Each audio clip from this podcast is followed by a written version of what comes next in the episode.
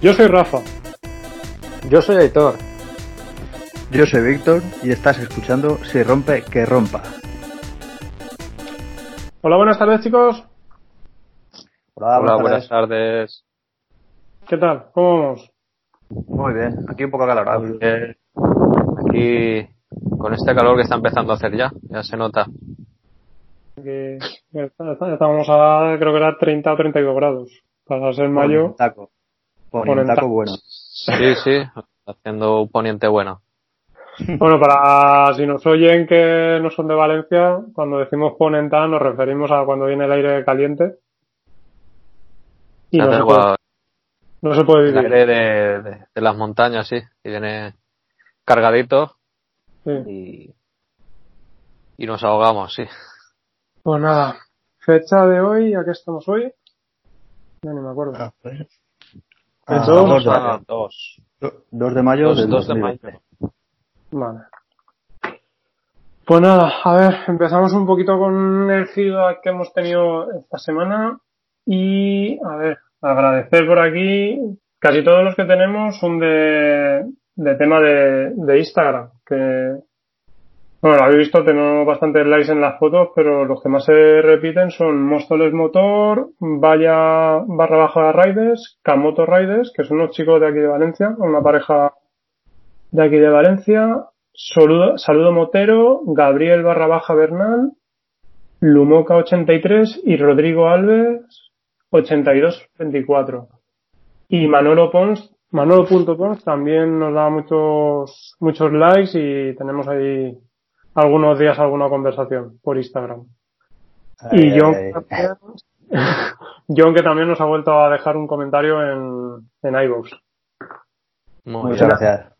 Parece que vamos teniendo ahí aficionados que no se escuchan. Muy bien. Pues si hay alguna duda, para los que nos oigan, si hay alguna duda de, de lo que estuvimos comentando de, de mecánica de Ducati, por ejemplo, todo eso, bueno, que nos dejen las, las preguntas y si en, mayor o menor medida, pues intentaremos responder. Sí, bueno, os intentará responder Aitor, ¿vale? que es el que más controla. Bueno, sí, pero bueno, controlo de, más que nada controlo de mundo Ducati, sí. El resto, el mundo Japo, bueno, soy, soy más, más mortal, digamos. Sí. A ver, y otra cosita que teníamos que comentaros.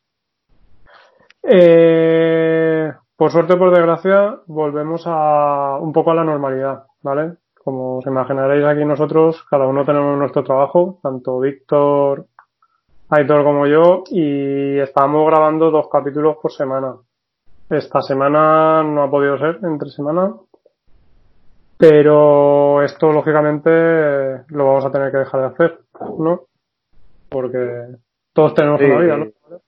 Sí, lo que viene siendo el, grabar tanto asiduamente, pues sí, habrá que ralentizarlo un poco.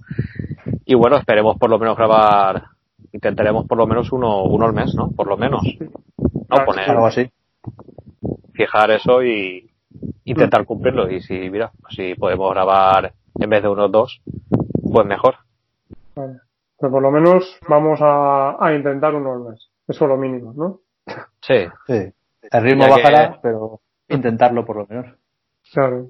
Pues es que nos hemos lanzado, ¿no? A, a grabar esto. sería una pera ahora dejar. Sí, ya llevamos. Este es 7, ¿no? ¿Este es el que hace 7 ya? Sí. Sí. 7, sí.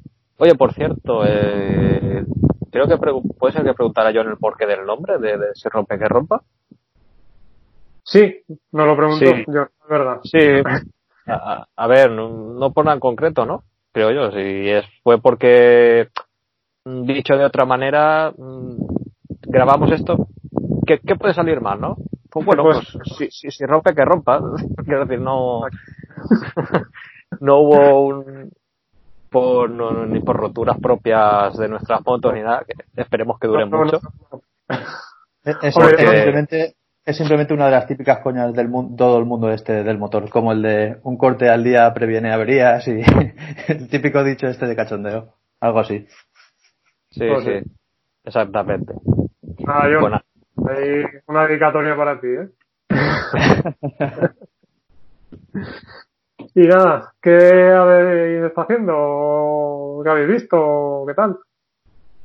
Pues nada, yo estaba, estaba aquí mirando porque hace unos días o unas semanas Kawasaki anunció que iba a sacar la Kawa un modelo de dos y medio de cuatro cilindros como ah. aquellas antiguas motos que se vendían cuando éramos más nanos. Sí. Y lo que no sabía yo, o no me había fijado, o simplemente no me acordaba, es que pone que no se sabe si va a llegar aquí a Europa. Nos van a marginar otra vez, tío. Pues tiene pinta. Tiene pinta, me imagino yo que será por tema de la anticontaminación y todo eso, por el Euro 5 y todo eso. ¿No? No sé. Sí, puede ser, pero por, Asia tampoco se queda atrás ¿eh? en, restricciones de anticontaminación, porque en China hay un grado de contaminación considerable y en Japón también. Japón, son bastante restrictivos también. Claro, y sin embargo, eh, allí seguro que van a tener esas motos. Entonces, no sé realmente. Euro 3 en Asia. Mm. ¿Sabes? ¿Euro 3? Sí, sí, no lo, no lo sabía yo está muy, bajita, ¿no? La, veo yo, para los niveles de, contaminación que hay allí. Sí, es curioso. ¿Pero en toda Asia o, más centralizado en China y todo eso? Sí, es que me ha dado, como lo has comentado, digo, voy a, voy a buscar. Euro 3. También. ¿Qué? En Japón, en Japón también Euro 3. Mercado asiático pone. Ajá. Pero bueno, esto, esto de la euro es en cuanto a los temas de, emisión de gases. Claro. no es, no es la única manera de regular eh, el tipo de vehículo que va a circular por, tu, por tus carreteras. Puedes tirar de otras cosas como el precio de licencias, el tema de los carnés y todo eso. Por ahí también puedes intentar reducir el mercado de, de vehículos con gran cilindrada. Claro. Que es un poco, es un poco que, bueno, sí, lo puedo comentar ahora. En Japón, por ejemplo, todo el tema este de las motillas de esa cilindrada viene de hace un montón de años, un poco más o menos, no recuerdo el año exacto, pero del, con el protocolo de Montreal y el protocolo de Kioto y todas esas mierdas. Eh, disculpa, disculpa, disculpad el lenguaje. eh, no pasa nada, luego, luego lo editaremos y pondremos un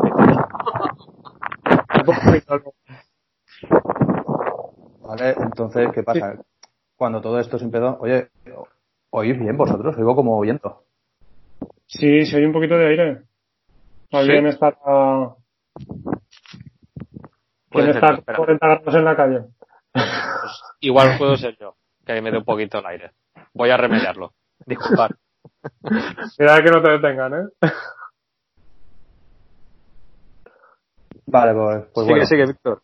aparte de todo, de todo esto de hace años, del protocolo de Montreal y, y las convenciones estas de que se hicieron por el cambio climático y todo eso, el protocolo de Kioto, aparte de eso también, en Japón, por ejemplo, ya que estamos hablando de Kawasaki, en Japón se ve que tienen licencias muy caras, eh, no sé, ahora eh, no, no recuerdo exactamente si eran licencias para la venta de motos o, o, o las licencias de los, los mismos carnés para, para conducir vehículos, se ve que son muy caros a partir de cierta cilindrada. En este caso era eh, sería 400 antiguamente. Ahora no sé cómo estará el tema, pero que si quieres limitar el, mercado del tipo de vehículos que se venden, tú tiras, si no es por contaminaciones, eh, como esto no lo puedo regular, pues te subo las licencias. Y me imagino que era todo el tema por ahí. Así que no sé. Ahí en, ese mercado de, de, aquella época, exactamente lo que eran las licencias eran bastante caras. Las licencias de lo que son las motos de gran cilindrada no de pequeña ni media.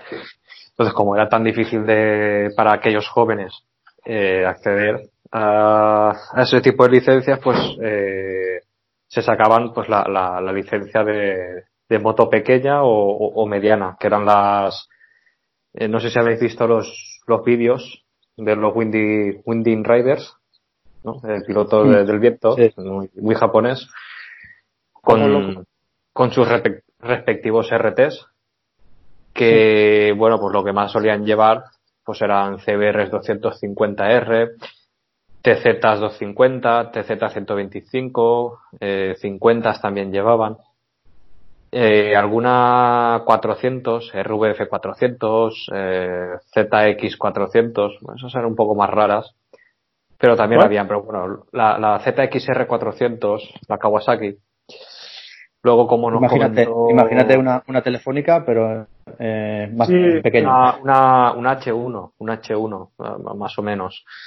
Luego, como nos comentó también Ángel el, el pasado podcast, eh, la, la, Bandit 400.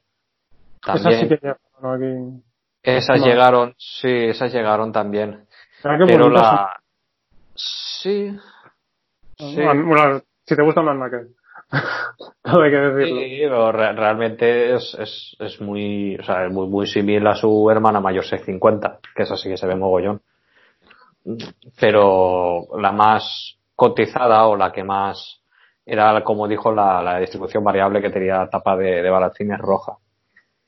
Y bueno, y por el tema ese, lo que estábamos hablando, es por, porque por el que te, tenían más vehículos, más motos de, de, pequeña cilindrada, porque entonces los carnes, lo que son los carnes o licencias eran, eran carísimos, eran carísimos.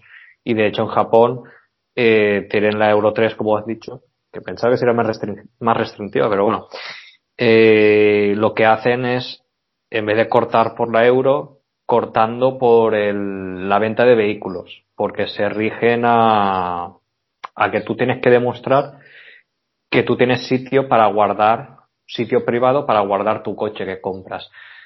Todos sabemos, o, si no lo sabemos, lo, lo comento, las casas en Japón son muy estrechas, muy, muy, muy, muy, muy estrechas estrechas te puedo, oye, no sé, te puedo decir que, no sé, decir de a lo mejor de ancho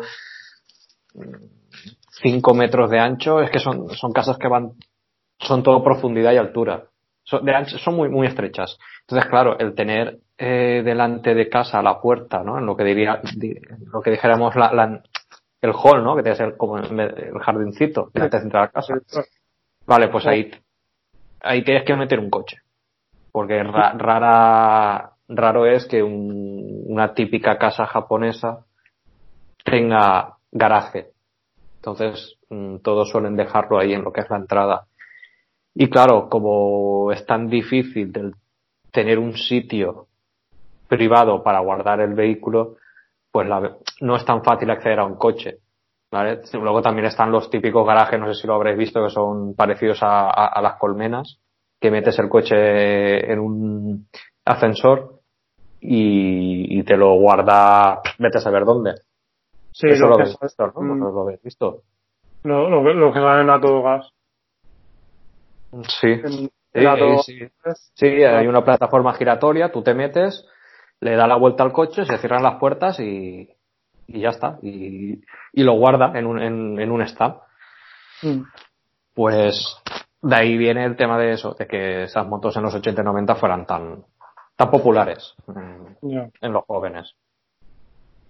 Y, y ahora también decir que aquí en, España están, están en plena burbuja. Esas motos. No sé si habéis visto alguna. Alguna 400 o una 250. Yo quitando la, la Bandit, que esas mm. sí que eran más, más lógico, más, más, normales de ver. de ver. Mm. Sí, ahora se, se importan mogollón de motos de esta de, de NSR 250, 125, la, la CBR 250 también, alguna R, RVF 400, todo eso se, lo están empezando a traer aquí a Europa. Y son bastante caras, la verdad, a los que realmente que son, son motos tan son, son motos super compactas, son motos que tienen mucha similitud con la gran, una moto de gran premio de, de, pequeña cilindrada, porque son súper estrechitas y súper pequeñas, súper manejables. Si habéis visto los vídeos de esta gente por las carreteras, mm, sí. como, vamos, vas, van, es increíble cómo van con, con las motos esas que son motos que, que llegan, no sé, que tenían 40 caballos, no tenían más. Mm, a ver, espera. Una. Eh, y la, por ejemplo, las ¿Eso cuál es? ¿Las dos y medio, dos tiempos? 50 caballos, no, las, las 400. Las ah, 400, esas, tenían 50 y... La mayoría rodaban los 59 caballos. Sí, 50, la, 50, las 250, las 250. La CBR ah, 250, eso tendría 40 caballos. 40, 45 más o menos serían 43. Lo que pasa es que esas tenían un montón de, de kits para potenciar y todo eso. Y he leído por ahí, he leído, que algunas llegaban a 65 70 caballos. O sea que con algo de pasta, bueno, con el mantenimiento que llevan esas motos, pero bueno, podías tener mm. un buen pepino interesante. Sí, y aparte que son muy pequeñitas, muy manejables, entonces las llevaban, vamos, al límite o, más.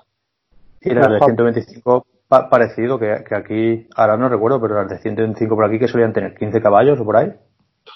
Eh, según, si te vas a las dos tiempos, eh, creo que era sobre 30. Las NSR y las y las Aprilia, eh, las primeras, la de culo de abeja o, la anterior, la que hay entre la la futura, las primeras que salieron de réplica de Rossi y hmm. de, allí, no sé si os acordáis, las Chesterfield y sí, sí, sí, esas no sé si eran 33 caballos.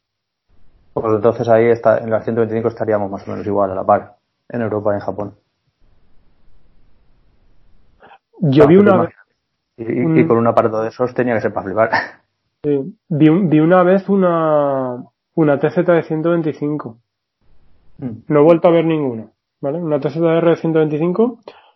Y me acuerdo que, que, claro, iba a cruzar y el chaval paró. Y me, pues me, me quedé mirando la moto y le dije, digo, va, digo, menuda, menuda máquina, eh. Dice, ya, Digo, de estas hay pocas. Y el chaval me dijo que, que él había visto la suya y poco más. Y dice, tiene los mismos años que yo. Y chaval no sé, tendría 27 o, o por ahí. Y la, la, moto, vamos, preciosa, ¿eh? Encima colores, los típicos colores de los 80-90 de, de Yamaha. Blanca con los cuadrados rojos y ribete negro. Ay, ay, ay. Pues eso. Y, y el chaval, claro, mm, medio estuve hablando un poquito con él y eso, lo de siempre, que te cruzas con alguien y, bueno, somos así. Sí. y, y la verdad es que estaba muy chula. No he vuelto a ver ninguna. Luego, luego también había, no sé si las habréis visto, habían unas, unas más pequeñas aún, que eran, esas sí que eran como si hubieras cogido las motos grandes y les hubieses, las hubieses convertido en miniatura que eran de 50, que además van con parecer una mini moto. No sé, yo por, conforme se ven en las motos, es como si fuesen un tamaño intermedio entre, entre una mini moto y una pit bike, o a lo mejor del tamaño de una pit bike. No sé, me parecen un poco más pequeñas. Hay un modelo, por ejemplo, lo podéis buscar, que lo habréis visto alguna vez, el, la ISR 50. Y es curioso de ver porque las ves y dices, coño, si parece, parecen parece motor de juguete y me parece que cogían sobre 70 kilómetros por hora, 65 o algo así. O sea que para una moto bio así que se supone que es para diversión, coger esa velocidad está bastante guay. Y también las, tengo entendido que también las utilizaban por allí los, los japos estos locos. Esas motos, las ruedas eran pequeñas, ¿verdad? Sí, sí, sí, sí. No, eran, no eran ruedas grandes como, no, no, que va, que, va, que la, ves en foto y le ves y le ves forma de motaca, pero dices, pero si es un juguete. vale, ya, sí. Parece de sí, es como, para que os hagáis una idea, creo que eran como las Moto 4 o pre-Moto 4, que son, son como, pues eso, como si fuera una, una moto grande, pero tú la ves y dices, hostia, ahí falla algo en la moto esa. Y te, si te fijas, tienen las ruedas más pequeñas. Parece que eh, ¿Habéis visto los vídeos de cuando se van los pilotos estos, los españoles, a, a divertirse a casa de Sete, que tiene el minicircuito ese? Esas, sí. Pues mira, motos así de ese tamaño, algo así. Sí, esa, sí, Moto 4 creo que se llaman, o Premoto 4. No sé si realmente esos son para chavalillos que están empezando a correr en moto, para chavalillos de, no sé, 10 años, o por ahí. O menos. O menos. Sí, sí, sí. Sería que está divertido, ¿eh? Coger una moto de esos y meterte en un karting. Mm. Tiene que estar guay. Estaba mirando porque hay una a la venta, o había un anuncio de una a la, a la venta, y yo juraría que lleva llanta de 12. De, de scooter, ¿no? Pues... Sí. Es que es un... Lo que pasa es que no se llega a ampliar suficiente la foto. Pero juraría, es una Yamaha ISR 50. Mm. Sí. Sí, es ah, rollo también como las, como las, como las supermotas de KTM, por ejemplo, las 65 SMX, SMX creo que se llama, 65, que es como una supermota, pero en, para, para críos. Un poco más pequeñita, más pequeñita y tal. Pero, no, no ¿Cuál? La... Esa. La grandía hace justo un año. Sí. Que es, es, es, En Francia la vendían 3.000 pavos. Sí, mira.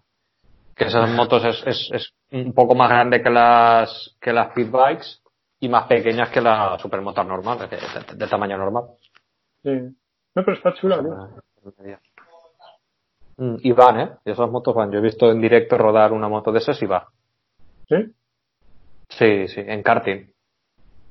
Corren, corren.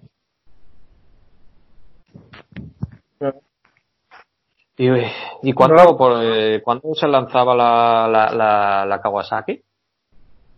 Pues creo que este año ya, 2020, 2020. Mm, pero este año se lanzaba en mercado asiático, ¿no? no o, o... Oh, sí. Mercado asiático. Es una pena ¿eh? que se hayan perdido esas cilindradas, porque hoy en día, si, quieres empezar a, a, ver, que ahora también tienen las motos eh, de A2, pero joder, el paso ese intermedio de, de ciclomotora, no sé, hoy en día se salta un poco, ¿no? bueno, tienes las yo qué sé, tienes las 125, lo que pasa que las 125... Pero, las 125 te coges cualquier 50 y, y lo aumentas de cilindrada y ya va más. Ya. ¿Sabes? Y, y aparte que son... Mm, no me digas que una CBR, por llamarlo CBR de 125, es una moto buena para ir a, a rutear o ir a hacer... Que... Te tienes que ir a a las 2.50. También vivimos en una época. Disculpa, Rafa, disculpa. Sí, sí. Que. Nada, eso, que también es que vivimos en una época, yo qué sé, cuando nosotros éramos más jovencillos, es que, mirad, el tema de, de circular por carretera no está como está ahora.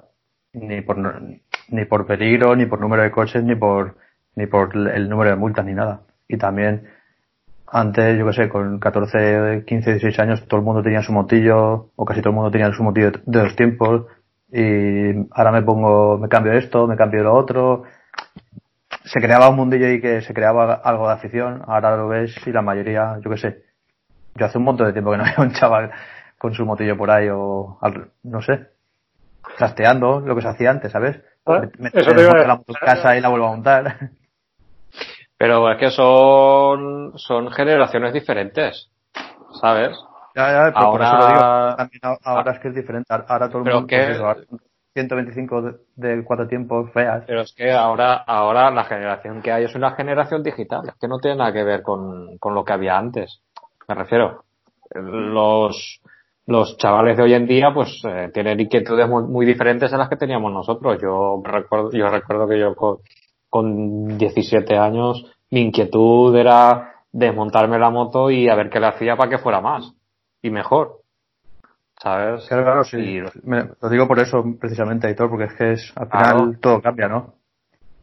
Claro, claro. Es que ahora los chavales de hoy en día, que sí, que habrá que le gusten las motos, pero no, no tienes inquietudes. A lo mejor pues tienen la inquietud de, de, de, de, cuántos seguidores tendré en el Instagram o, o en las redes sociales, por ponerte una idea, que es lo que más se mueve ahora. ¿no? Los patinetes, en vez de tener una moto, tienen un patinete eléctrico. Patinetes eléctricos, sí. Lo, sí, lo, sí. lo, que he visto ahora, lo que he visto ahora que les mola a los chavales es, se hacen vídeos ahí eh, enseñando lo que vale la ropa que llevan, tío, que no lo entiendo, tío. ¿Los habéis visto? No, no. No, pues llevo, llevo, unas zapatillas, marca la cabra, que valen 100 pavos. Llevo unos vaqueros, todos mis vaqueros que valen 60 pavos. ¿No los habéis visto ese vídeo? No. no. Pues hay un montón de chavales ahora que se dedican a eso, tío, que lo veo y me quedo flipado. No. Sí, pero eso, eso tiene su explicación. Pues ya no, no me quiero enterar, me da igual. Luego te la cuento. vale. que otra, otra La explicación está clara. Tú, tú lo que haces es, eh, te haces ese vídeo, promocionas las marcas y eh, las etiquetas, por ejemplo, en Instagram, bueno, Twitter se gasta menos, eh, sobre todo en Instagram y en, y en YouTube, hacer los vídeos, entonces eh, las marcas digamos que tienen un dinero dedicado a publicidad. ¿Vale? Entonces, eh, a lo mejor en vez de pagar esa publicidad en anuncios de la tele o anuncios de la radio, eh, ¿qué haces? ¿Cuánto te puede costar una campaña de anuncios en la tele? Mm, no sé. Yo desconozco las cifras. 50, 60 mil euros, 70 mil euros, vamos a poner ese ejemplo, ¿vale? 50 mil euros. ¿Cuánto te cuesta a ti regalar eh, 200 pantalones? 200 pantalones no te va a suponer 50.000 euros, ¿no? Por muy caros que sean. No lo sé. ¿Cuánto cuestan? No sé, depende de, los pantalones, pero ponle, no sé, 60 pavos, unos buenos pantalones vaqueros o, 100, vale, 100. 100. Que te regalan Mm. Tú, tú coges, eh, eliges a 100 youtubers o 100 influencers de esto de Instagram y esos 100 te van a suponer que si tienen 25.000 seguidores o, o 1.000 o 2.000 seguidores van a enseñar esos pantalones gratis. O sea, a ti te va a costar 60 euros como fabricante eh, la repercusión para 1.000 o 1.200 personas, que sí que lo van a ver. Mientras que un anuncio de la tele te puede llegar a 250.000 personas y de esas 250.000 personas a lo mejor le hacen caso 1.000 o 1.500. Es por la repercusión que tiene. Entonces, esa gente lo que hace es publicitarse gratis, pagando los pantalones ellos o pagando la ropa ellos, pero a expensas de que esa marca luego les regale cosas.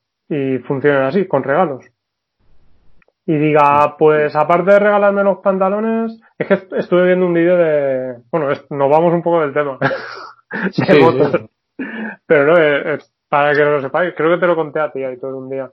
Vi un, unos chavales que, bueno, lo de siempre. Eh, yo tengo una caravana y siempre acabo viendo vídeos de caravana, ¿vale? Eh, entonces, los, los chavales enseñaron un camping, ¿vale? Y la verdad es que queremos ir, no sé cuándo iremos, pero algún día iremos, cuando se acabe todo esto. Y empecé a ver dos o tres vídeos de ese chico. Pues ese chico contaba que eh, él hace su vida en directo. O sea, él retransmite su vida en directo. Eh, retransmite de, desde el parto de su hija a lo que comen, a la primera vomita que pegó la chiquilla, a la primera vez que la lleva al médico, a que se van de vacaciones, retransmite todo.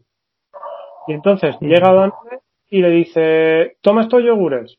Y el chaval dice, vale, pues si quieres que haga una foto con estos yogures, mm, son 400 euros. Y me quedo los yogures. Y la marca accede. Y en cambio. es como, como un gran hermano. Claro, llega McLaren. McLaren es una marca de carros. De, de carros de bebé. Y le dice, quiero que saques este carro. Y dice, claro, el carro vale mil euros. Pues yo a McLaren a lo mejor le cobro 20 euros por la foto, pero el carro me lo quedo. O sea, en proporción estoy sacando más, cobrando menos, que... Entonces funciona un poco así, ¿sabes, Víctor? Mm. No sé si lo sabía, pero... Sí. no, no, lo sabía, pero me, me gustaba más cuando se trucaban motillos. A mí también. sí, bueno, lo, que estábamos hablando, porque son generaciones diferentes y la generación de ahora es una generación eh, digital, ¿vale? Que funciona, pues eso, con, con todo digital. Ya poca gente de esa generación o de, la gente joven eh, le va a interesar tener o comprar cosas en propiedad, Ya. incluyendo motos. A ver, yo de pequeño, por lo mismo que tú, cuando tenía 16, 17 años, eh, el juego era desmontar la moto. Desmontar, coger el espinillo y hacer inventos con mi primo. Así. Mm. Vamos Sí. y, y teníamos motos viejas por ahí y hacer inventos. A ver qué podíamos hacer. A ver qué hacemos para quitarle, o sea, para que haga más ruido. Siempre eso. Para que haga más ruido. Y corra Vamos a más. jugar, vamos a, jugar a los torón, ¿no? ¿Cómo era eso, Rafa? Por ejemplo, si vamos a jugar a los toros con la moto. Eso, Eso- eso, eso- suena, suena que termina bien, ¿no? Eso no lo conté. Sí, creo que sí. Ahora, ahora, ahora que te contaré yo otra. Eh, No sé si lo conté aquí, pero bueno, lo puedo contar otra vez, que no pasa nada. Básicamente con mis primos jugábamos a que a los toros con la moto, el que pagaba. Bueno, eh, sí, sí que lo conté. Aquí en Valencia se llaman mucho los los bos al carrer, bueno, las vaquillas. Entonces, suelta, aquí normalmente sueltan los toros y la gente corre delante de los toros, un poco como los Sanfermines, pero más, más de pueblo y más pequeño. Pues nosotros jugábamos a eso con la moto. Mm, un- el que pagaba era el toro y era el que llevaba la moto e intentaba atropellar a los demás. Pero bueno. Bien, bien, bien. Es que ahora los oyes así y no sé si es, si es un peligro o es cómico. Con la tierna edad de 14, 15 años. y yo era el mayor. Pero bueno, nada. A ver, cuenta, Víctor, una anécdota tuya. Nada, porque cuando era bastante enano en en el chalet, eh, solía ir mucho con, con un chaval que, que siempre había tenido moto. De, de hecho, cuando yo lo conocí tenía una de cross chiquitina. Y me acuerdo que como el resto de chavales del chalet también tenían motillos, uno le cogía la Vespino al hermano, el otro tenía una Vespino que era suya, el otro tenía una mobile. Pues la mayoría iban siempre con la moto y yo, pues me tocaba ir con la bici. Y me acuerdo que un día quedamos este y yo solos y se suponía que habíamos quedado para ir con la bici, a hacer el gamba por ahí por el monte. Y me aparece con la moto, ¿sabes? Y le digo, tío, habíamos quedado con la bici. Imagínate, no sé, teníamos a lo mejor ocho años o así. No, no, va, no pasa nada, yo voy a tu ritmo y si tal te espero. Pues, bueno, vale, va.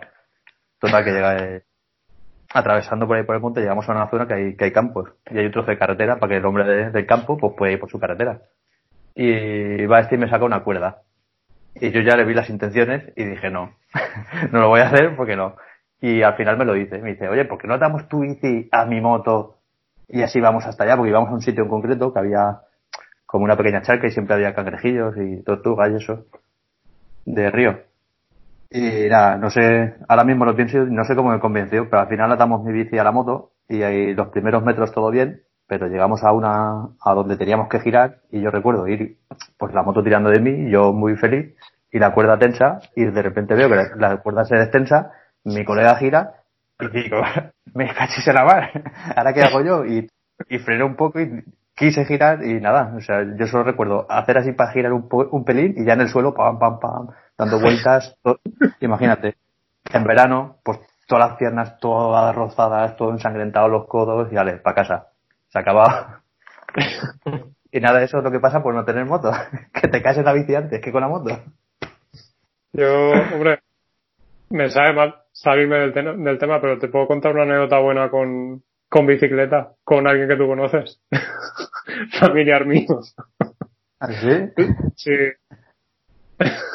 me, me puedo imaginar bien.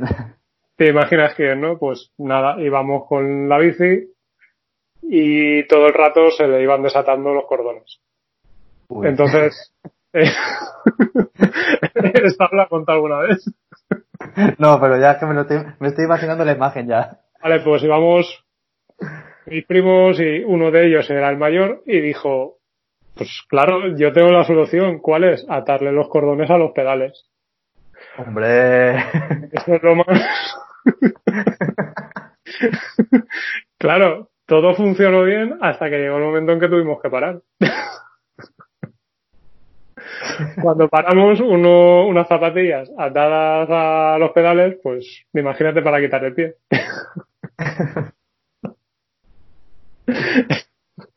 La caída fue, fue buena, pero bueno. Nada, se, se cayó a cámara lenta y no se hizo mucho. Así que, Muy bien. Pero bueno, eh, eh, volviendo un poco al tema, hace, no sé si lo he contado en algún almuerzo, pero hace un par de meses fui a casa de un colega a llevarle una historia. Y me acuerdo que yendo, pasando por debajo de, su casa buscando para aparcar, vi a unos chavalillos con una, con una, la típica 49. No recuerdo, una de estas últimas, una Rieju, algo de eso. Rieju, ¿cuáles serán las últimas? ¿RS2, RS1 o algo de eso? ¿Puede ser? ¿A la carretera? Sí. RS1, RS2 creo que era ya. La, la que era del tipo TZ y las Aprilia y todas estas. Vale, pues estaban con una de esas, con más años y más golpes que, que, que la hostia. Y me acuerdo que pasé y, los vi así buscando para aparcar, los vi fugazmente mientras giraba la cabeza y me quedé, tío, te lo juro que fue como ver un ángel o un unicornio o algo. Y dije, mira, unos chavales toqueteando una moto, me cago en la mano. No puede ser, llevo años sin verlo. Sí, yo solo, eso lo vi también un día, sí, por Valencia, lo, lo vi a, a los chavalines mm. y como tenía digo el tiempo que, que, hacía que no veía yo unos chavales así. Sí, pues lo que dice Héctor, que tienen otras otras inquietudes. Se han convertido en un rara avis. Mm. Sí, nada, volviendo al tema al tema de la cagua, he leído que va que va a coger 20.000 vueltas, ¿eso? Sí, 60 caballos. Qué, loco, ¿no? Ya, es que tienes dos formas de sacarle potencia a un motor. Sin turbo, claro. O lo ya, pero estás teniendo un va a ser una moto para la calle. Ya, pero tiene que cumplir 250 centímetros cúbicos. Es que tú imagínate un cuatro tiempos, 250 que te suba a 10.000 solo o 12.000 no irá ni para atrás. Claro, la, la, la, potencia se la sacas, pues eso, subiendo de vueltas como un molinillo. Que si no. O bueno, siendo Kawa, le metes un turbo y para adelante, ¿no? y ya está. Metes ahí el turbo También había leído que, claro, como no se sabe si va a llegar aquí a Europa o cómo, o cómo va a estar el tema de esta moto en Japón, he leído por ahí también, varios, varios días después de que apareciera Kawa esta, que se ve o se rumorea que Honda ya tiene también un, un modelo preparado. Sí, pero. De, este tipo. Eh, sí, pero no. O sea, sí, pero no. El, el modelo que tiene preparado para sacar es un bicilíndrico en paralelo. Por no, no, donde yo he visto. Es que lo que, lo que leí decía directamente que era una, un rival directa de la Kawa de, mecánica y todo. Eso no sé. La CBR 250 RR 2020, que se supone que este año saca un modelo nuevo, sigue siendo un bicilíndrico paralelo. No sé si. en realidad es CBR FF, ¿no? O algo así. no, sé. no sé si después de esto sacarán un cuatro cilindros. No lo sé pero hasta ahora es, es en paralelo, sí. Que bueno, Rafa nos puede contar el suyo pues qué tal va, yo no, no he probado nunca ninguno. Bicilíndrico en paralelo, bueno, yo estoy contento con la mía. Nunca había tenido una y después de cuatro años y medio sigo sin acostumbrarme, pero bueno. Yo la verdad, yo, solo he llevado uno y quitando que me habría gustado tener más potencia porque la verdad es que el que llevé yo era bastante eh, pequeño. Lo que es de tacto y de a la hora de ir con la moto, a mí me parece un tacto muy guapo, muy bueno y muy cómodo de llevar, el de los dos cilindros. A ver, siempre, yo siempre he hecho la comparación con, con, con los coches, ¿vale? Eh, una, una cuatro cilindros japonesa, hmm. son de las que más hay, pues las dos 600 que he tenido antes, funcionan como un motor de gasolina, ¿vale? Le aceleras si tienes mucha gama de revoluciones y sobre todo dan la potencia arriba. Un motor de gasolina de 16 válvulas. Hmm. O, de, 20 válvulas o un 4 válvulas por cilindro. Dan la potencia arriba. Y tienes mucha gama de revoluciones. En cambio, el bicilíndrico, el que yo, bueno, el que lleva mi moto, eh, tienes mucho par abajo pero llega un momento en que la moto le, das, le sigues acelerando y, no va. O sea, no va, eh, deja de tener par, ¿vale? La moto sigue aumentando la velocidad y todo, pero como que no notas la fuerza La fuerza, de hecho, eh, no sé si habéis visto el marcador de, de mi moto. No. No sé Sí, si os habéis visto. Si alguien que nos oye ha visto el el marcador de una MT-07, se dará cuenta de que el cuenta revoluciones empieza pues, en la parte de abajo, es un tacómetro digital, y va 1, 2, 3, y cuando llega a 4.000 vueltas se hace más ancho. ¿Vale? Y creo que es, a ver, hasta las eh, 6.000 o no, hasta las 7.000 sigue siendo más ancho y a partir de, de las 7000 empieza a ¿Dónde ser tienes, más... el, dónde ¿Qué tienes es? el corte de? ¿Qué? Claro, no, donde El- tienes la zona de par. No, no, es que es- eso, es- eso es lo que, lo que iba a mirar. De dónde tienes el corte de inyección para imaginarme más o menos dónde tiene la zona de par. El corte de inyección no me acuerdo dónde lo tiene. El corte de inyección lo tiene a las 4000. Vale, es que, es que no, hace ya tanto tiempo que no me subo que no me acordaba. Entre 4000 y 8000 revoluciones, digamos que está el, el tacómetro es, eh, digital y se hace más ancho para indicarte dónde está la zona de par. Y a partir de 8000 revoluciones y corta 10000, eh, va haciéndose más estrecho. Entonces, eh, siempre tienes que jugar eso entre 4 y 8000 revoluciones. Entonces me recuerda mucho al funcionamiento de un motor diésel. Que el motor diésel, los modernos, a partir de 2000 revoluciones o por ahí, funcionan bien, pero funcionan hasta 2500, eh, a lo mejor, no, hasta 3000, 3200 o por ahí funciona el motor diésel bien. A partir de 3200 sabéis que le aceleras a un diésel y el coche no, Pega un bajón del copón. no acelera. Pues siempre lo comparo así. Una, una cuatro cilindros con un motor gasolina de coche y una, una bicilíndrica, en el caso de la mía, no lleva otra, con un motor diésel. Que tienes el para más bajas revoluciones y un, y un determinado tiempo. Tienes un rango de funcionamiento más pequeño, ya medio régimen, mientras que el- las cuatro cilindros lo tienes todo arriba. Mm. No sé si También, me, si. Sí, sí, sí, sí. también decir que ese concepto es más para los cuatro cilindros pequeños, o sea, pequeños. Eh, los, los 600, por decirlo de alguna manera, 600, o una, claro. claro, una 1000 tiene mucho No, más, mucho una- más para abajo que una 600. Una 1000, eso no sé si habéis llevado alguno. Eh, yo he tenido una R1 Vale, sí. y lo que es la parte de la parte de abajo tiene, tienen par, ¿eh? Son motores llenos. Y arriba pues ya te mete un patadón importante. Pero que por ejemplo a la hora de, de rutear de curvear en, en zonas ratoneras por decirlo de alguna manera con una 1000 perfectamente en segunda puedes ir todo el trayecto. Sí. con una 600 pues tienes que ir jugando entre segunda, tercera, cuarta, segunda, tercera, cuarta o incluso bajar a primera si la curva es muy muy cerrada. Raro, sí. A mí, sí, a mí me ha tocado alguna ocasión bajar a primera porque entra, entra muerto. Eh, entra muerta la moto. Mm. Sí, eh, es un poco peligro también el no entrar. El, el, el, el entrar muerto, hostia, parece que no, pero mm, un poquito peligroso. Sí. ¿sabes? Sí, por lo que comentábamos aquel día de de lo de entrar en curvas, que yo os comenté que con la R6 me tocaba Mm. entrar en curva frenando con el, la rueda de atrás, para que no tirones. Sí, verdad. Sí. Mm. Y no, bueno, no hemos hablado mucho. El tema de los Windy Riders, vosotros lo, lo conocéis, el, el mundo de- este, lo, lo veis. ¿Eh? No, yo porque me lo comentasteis vosotros. Pero no los conocía mucho, ¿eh? A ver quién nos Lleva- puede...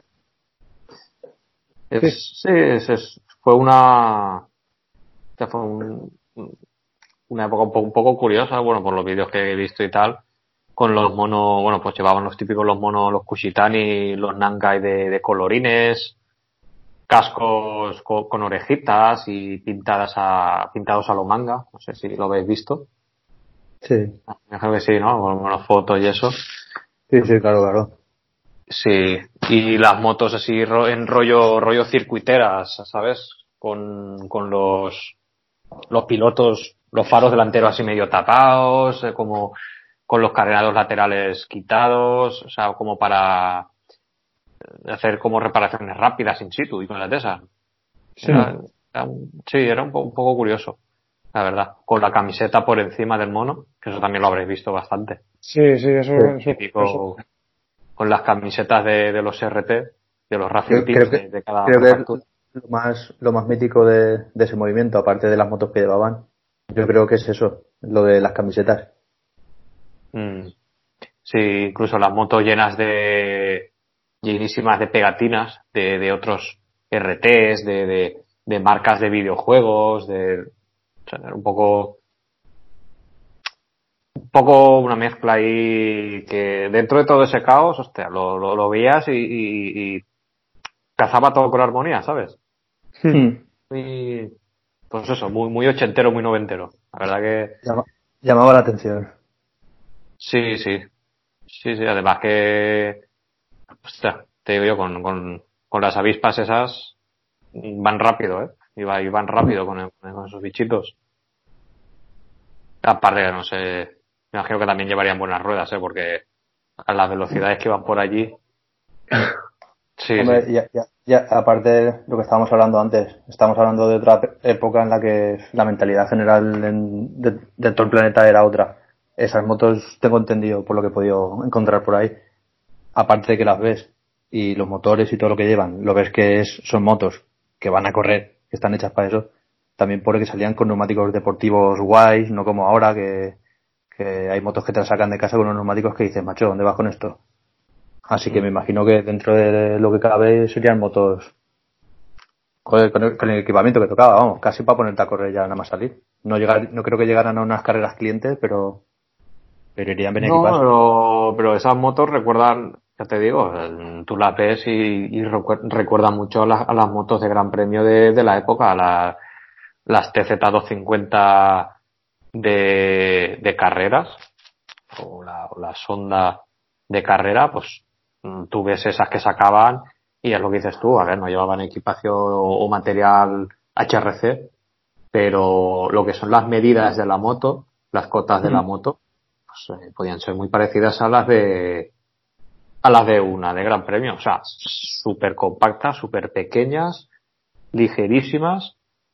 Sí, sí, claro. de, de, hecho, de hecho lo, lo que el, justo el modelo que has dicho, la, la TZ, por ejemplo, en Yamaha era el modelo que se gastaba para correr en, en el mundial, por ejemplo, y luego estaban las, eh, ahora de Yamaha con, con, en concreto no lo recuerdo, pero estarían las TZR dos y medio, que era eh, más o menos el, el, mismo modelo que que, que corría de carreras, pero en la calle. No igual, porque me imagino que cambiarían cosas. No sé, el rollo suspensión o, y los motores y eso, pero que básicamente era como una imagen de la moto que tú ves en las carreras. Sí, sí, era ver un poco. Eh... O como la, la, la NSR, la que os digo siempre que me gusta a mí, la, la dos y medio, la, la MC28. Sí. Esa no, no, llega a ser la moto que competía en el mundial, pero es, está ahí, ahí, ahí. Y es por eso lo que tú dices, sobre motos que corran para ir por la calle, parecidas a las, a las de carreras, aparte que se ve, es que las ves y dices, estas motos están hechas para pa ir al lío. Pero no, eh, Víctor, MC28, ¿no? MC28. Vale, esa es la que le llaman la invertida.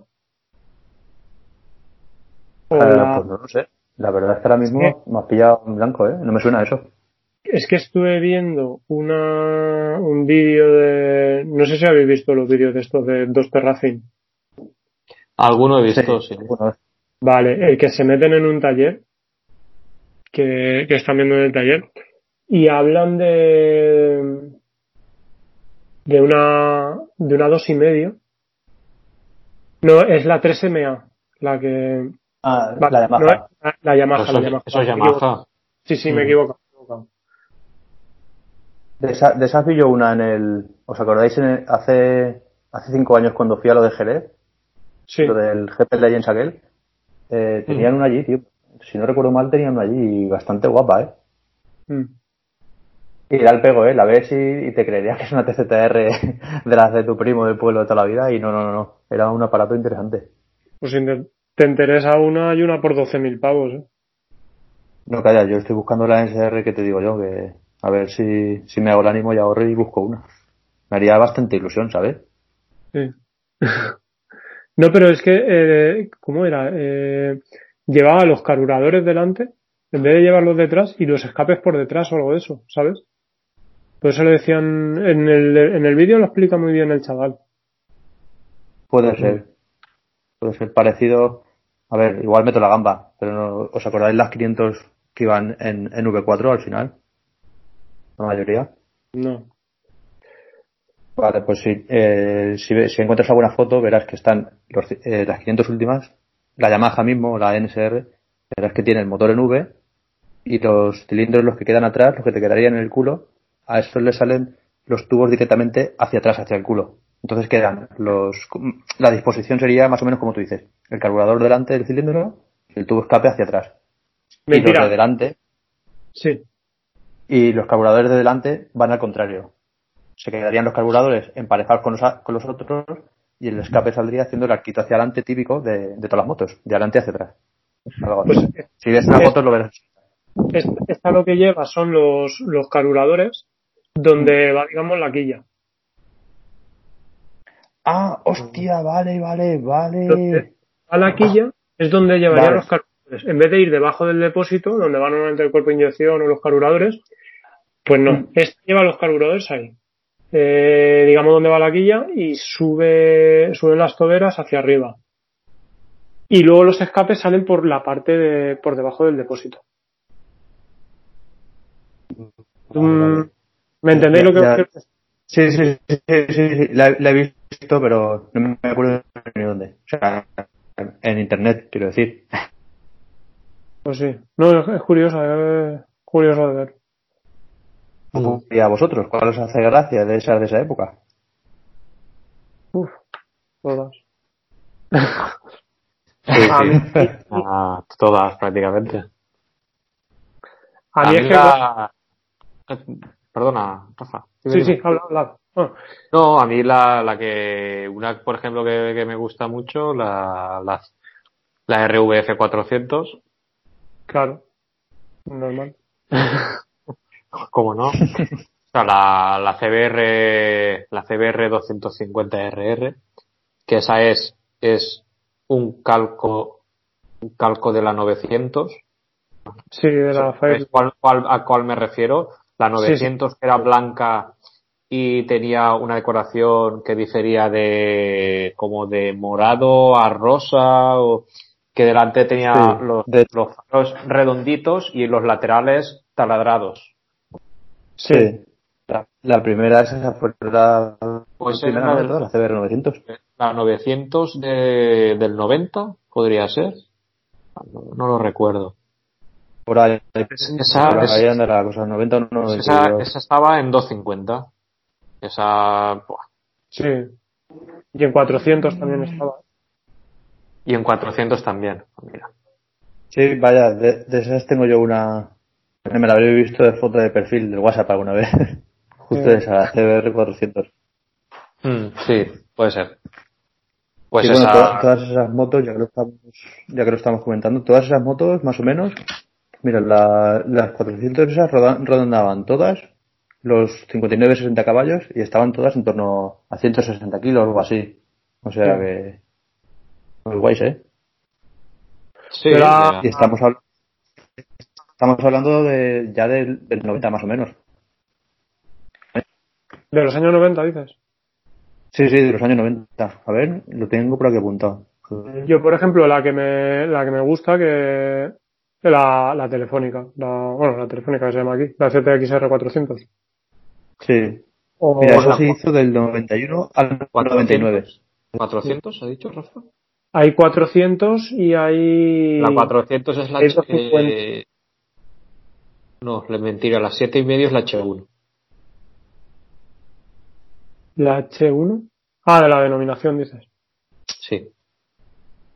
La, la dos y medio, es que está mirando aquí, la dos y medio es la que lleva lo, los tubos, esos del Ramite, esos famosos, que van al Sí. depósito. Sí, pero la la, la- Sí, pero la, La 400 también los lleva, ¿eh? ¿La 400 también lo lleva? Vale, vale. La ZXR también, también lo lleva. Si eran todas, si las que eran la telefónica que decíamos aquí a escala. Eran iguales, prácticamente, con los tubos y todo. Mm.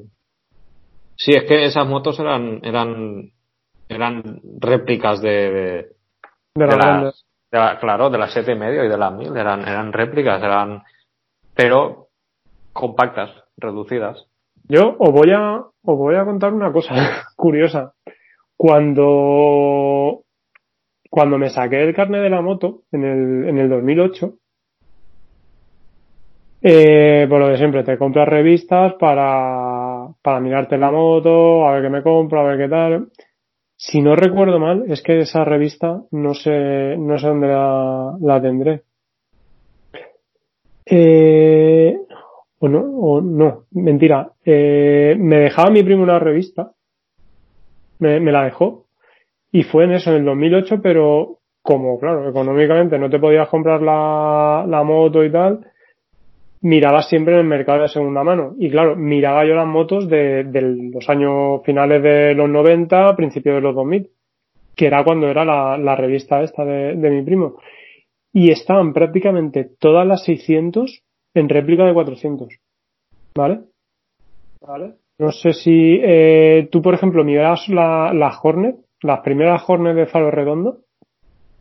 Estoy hablando de una, una revista de finales de los 90, principios de los 2000 que era pues más o menos la moto que yo me, aunque al final me acabé comprando otra, pero el dinero que te podías gastar, pues a lo mejor dos, tres mil euros, cuatro mil.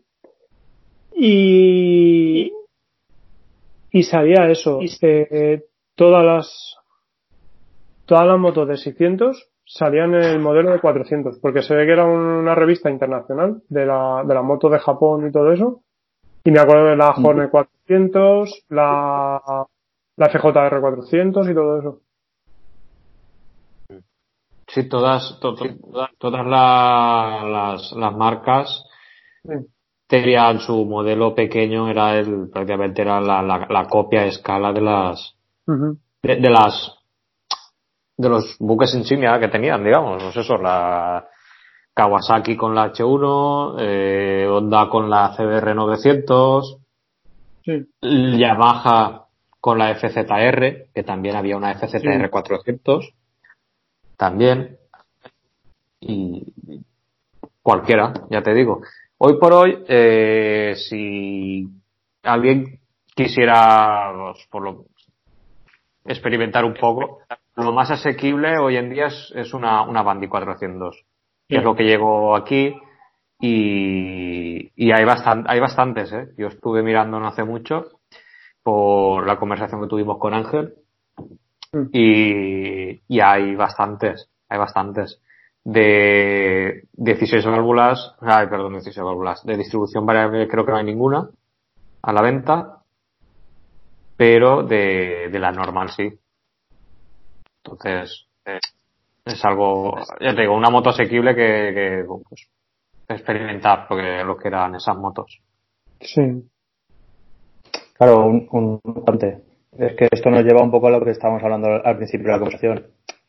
Estamos hablando de que, claro, Japón, con que el tema de las licencias caras, que si esto, que sea aquello, al final, imagínate, el, el país que produce se podríamos decir que las mejores motos deportivas o de las mejores motos deportivas que se producen en Japón, justamente allí casi no las puede comprar mucha peña por, por, por, todo esto que estamos hablando. Pues al final han, acaban vendiendo esas motos en mercados como el europeo, por ejemplo, y, ellos pues su mini mercado de, de réplicas de 400. Imagino que todo esto sería acabaría siendo algo así, ¿no? Por lo que es que como lo, lo estábamos hablando, lo, lo he mirado, eh, de sacarte el carnet en Japón, claro, me ha salido la página traducida y todo eso, es como si no pudieras llevar motos de más de 400 allí. Claro, depende de la licencia. Depende de, de, la licencia. No, pero no la, no la licencia, sino que no hay carnet de más de 400. Eh, yo cuando estuve en Japón eh, estuve medio hablando, chapurreando con un paisano que tenía una V4R. Entonces sí que se debe de poder. Pues no. Lo que pasa que, ya te digo, mm, dependerá de la licencia o del grado de licencia que te saques, te permitirá llevar una potencia de, de moto o una cilindrada, no lo sé.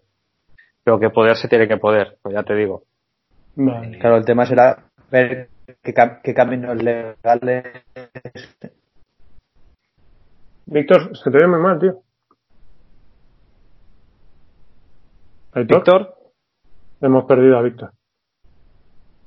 Eh, hemos perdido. No, lo, lo, lo, bueno, nos aparece en línea. ¿eh? En... Nos aparece en línea. ¿Tú... Hola. Ahora sí. Víctor. Ahora sí que no se te oye, tío. Eh, eh, disculpar, es que me está dando problemas internet, lo siento. Cosas del directo, no pasa nada. ¿No lo has pagado? He pagado el recibo, ¿eh? He pagado el recibo. pues. Eh, una, pregunta. ¿180.000 yenes cuántos son? ¿El qué? 180.000 yenes. Sí. Pues estaríamos hablando a lo mejor de unos 100 euros o por ahí. Al cambio. Me lo compro. No, espera, ¿eh? Sí. 180.000, no, 180.000, 800... Mm, pues, hostia, no sabría decirte ahora un poco más, más de 900 pavos. ¿Por qué lo dices? No, porque justo estaba viendo el, lo, eso de los carnets que os he comentado y ponía el precio y yo creo que era 180.000 yenes lo que lo que pedían por la licencia de moto de 400. 180.000 yenes sí pues vendrán a ser unos mil pavos un mil y pico mil y pico pavos hmm. por ahí estará de bueno de todas maneras en cualquier conversor de divisas lo podrás sacar pero sí algo más de mil euros como tú habías estado allí en el pueblo digo a ver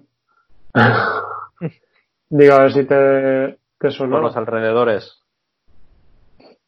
Hmm. Sí, pues por, por ahí estará, ¿eh? más o menos. Es caro, es caro. Eh, a mí el carne de, de moto me costó bastante menos. Sí, 180.000 yenes. Sí, pues ahora a ver si quieres lo miras en un, un conversor de divisas y, y te lo sacará. ¿Me has dicho 100 euros? No, no, que sea una equivocación. Mil, unos mil y algo pavos. Mil y algo euros serán. ¿Mil doscientos euros? ¿Por ahí? No lo sé. A ver.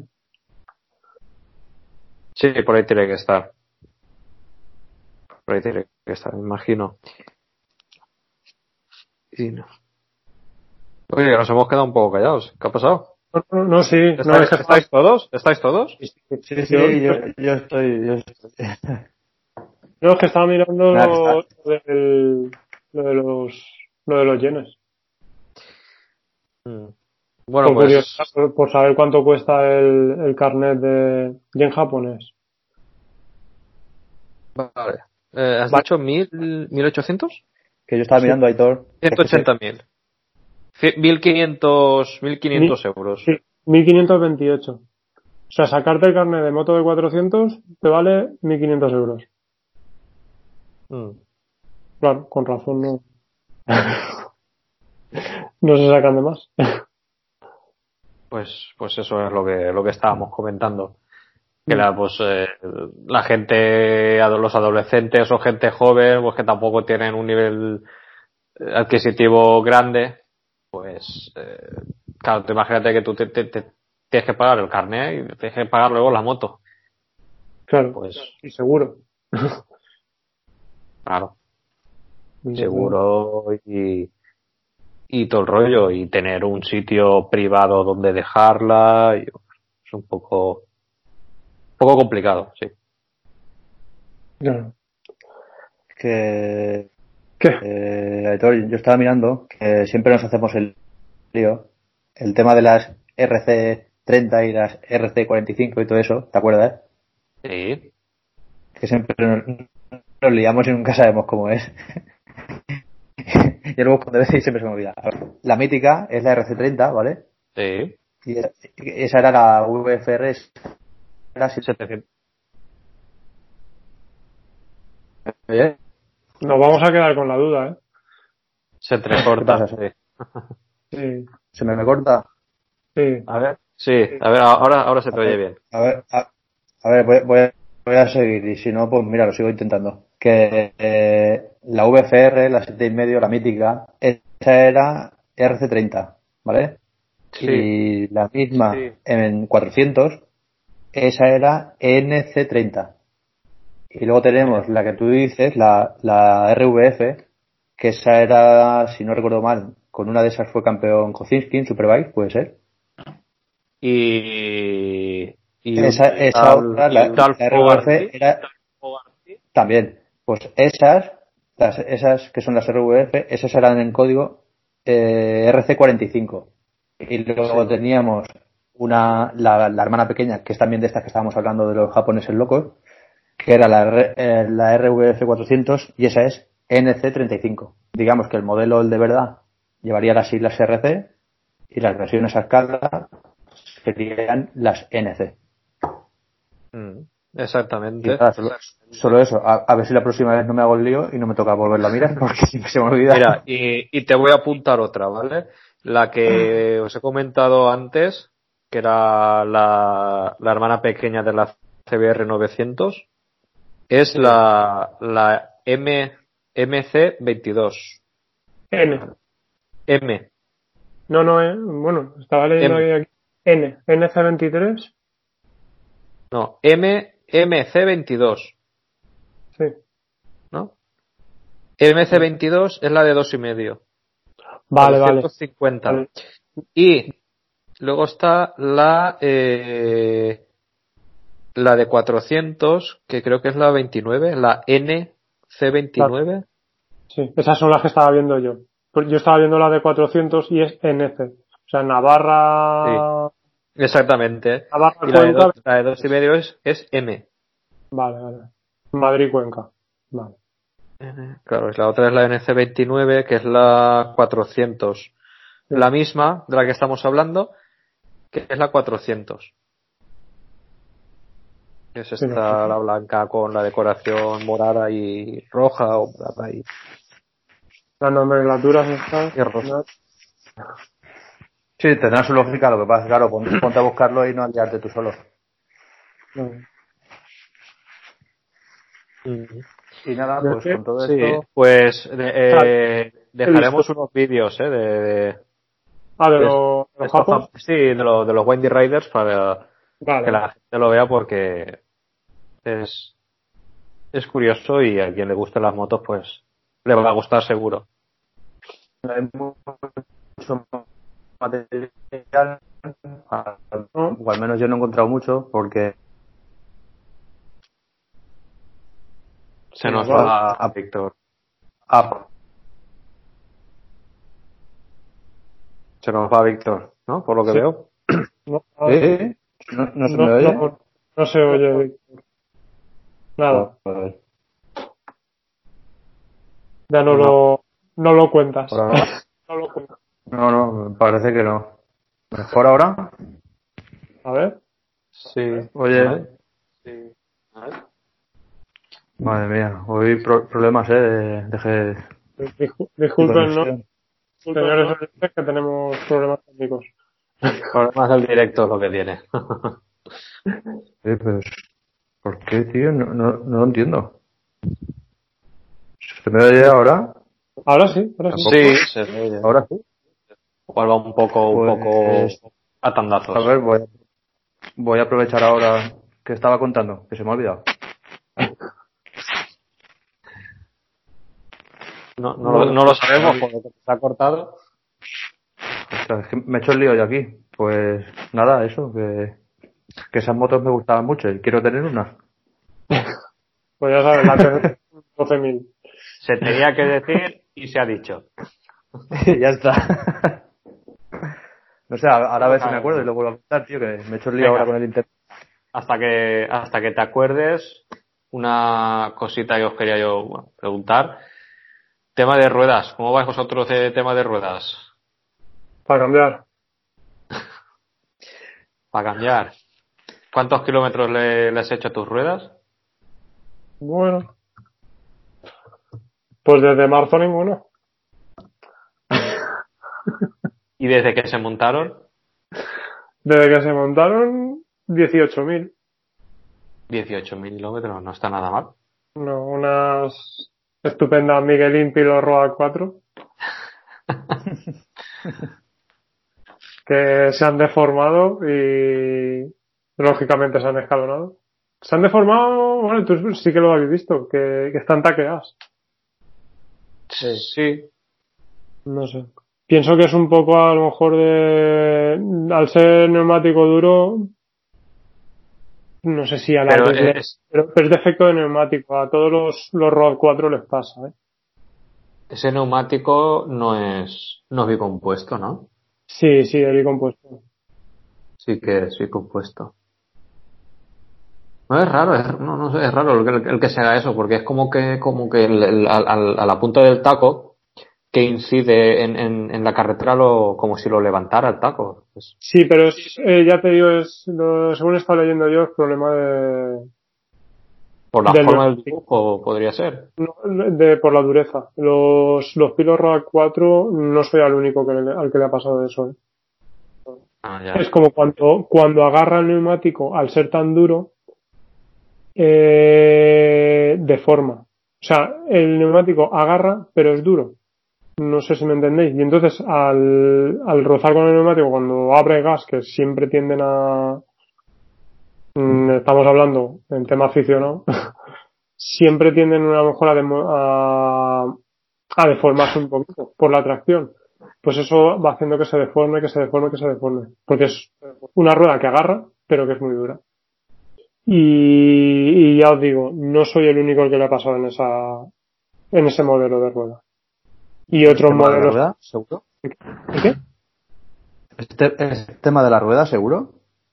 Sí, sí, porque lo he visto gente con, con BMWs con CAS, con motos tipo turismo, VFR y todo eso, y, y les ocurre igual. ¿eh?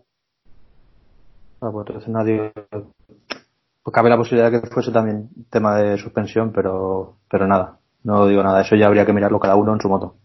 Porque nunca me lo ha hecho ninguna. Ninguna rueda me lo ha hecho. Solo me lo ha hecho ¿Cuántas? este.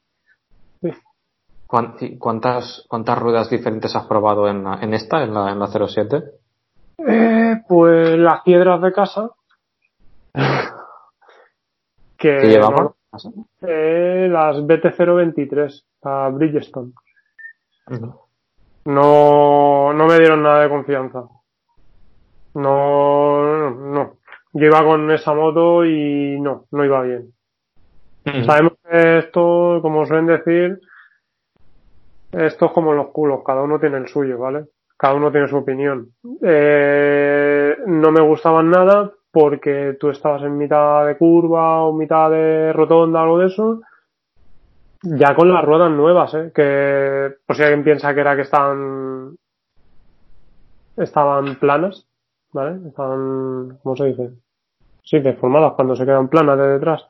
Tú Cuadradas. entras, ¿eh? Cuadradas, eso, Cuadradas. Tú entrabas en la curva, ibas tumbando y de repente caía. O sea, tú, tú ibas eh, aguantando con la moto, aguantando con la moto y, y de repente tumbabas un poquito más y la moto se te caía sola adentro de la curva. Era como si tuviera un escalón desde nuevas. Se ve que eran muy, muy planas el dibujo. Y nada. Y luego monté unas que iban muy bien. Lo que pasa que por circunstancias no las puedo llevar porque me las cargaría en cuatro días. La BT016. Que es así. Esas ruedas tanto en seco como en mojado, calor, frío, mm, van muy bien. Lo que esas, pasa- esas ruedas las llevaste en la MT. Sí, sí. Esas las llevé en la MT y quedé muy contento. ¿Y qué te duraron? También 15.000 kilómetros. Está de puta madre, tío. Sí, pero sabéis que yo voy muy, muy fino conduciendo. Bueno, pero, eh, joder, eso también te Te honra, ¿no? No, a ver, es que eso también te ayuda a, a llevar e-, ese tipo de rueda más blando que Sí, pero en su día yo vivía en un sitio que no hacía tanta carretera y tanta autovía como ahora, y ahora el problema es que hago mucha carretera y mucha autovía. Entonces, la voy a, la voy a ah. cuadrar en ciudad. Prefiero ponerme un neumático turismo, que realmente para lo que yo voy no me hace falta más. Y, y por lo menos no me la cargo tan rápido. Porque si no, al final se va la vida en ruedas. Ya que bueno, que podemos tener una segunda opinión de la BT016. Que yo conozco a un chico que está por aquí cerca que la lleva. Si no se nos va. Eso, eh, hola, soy yo. Soy el nuevo.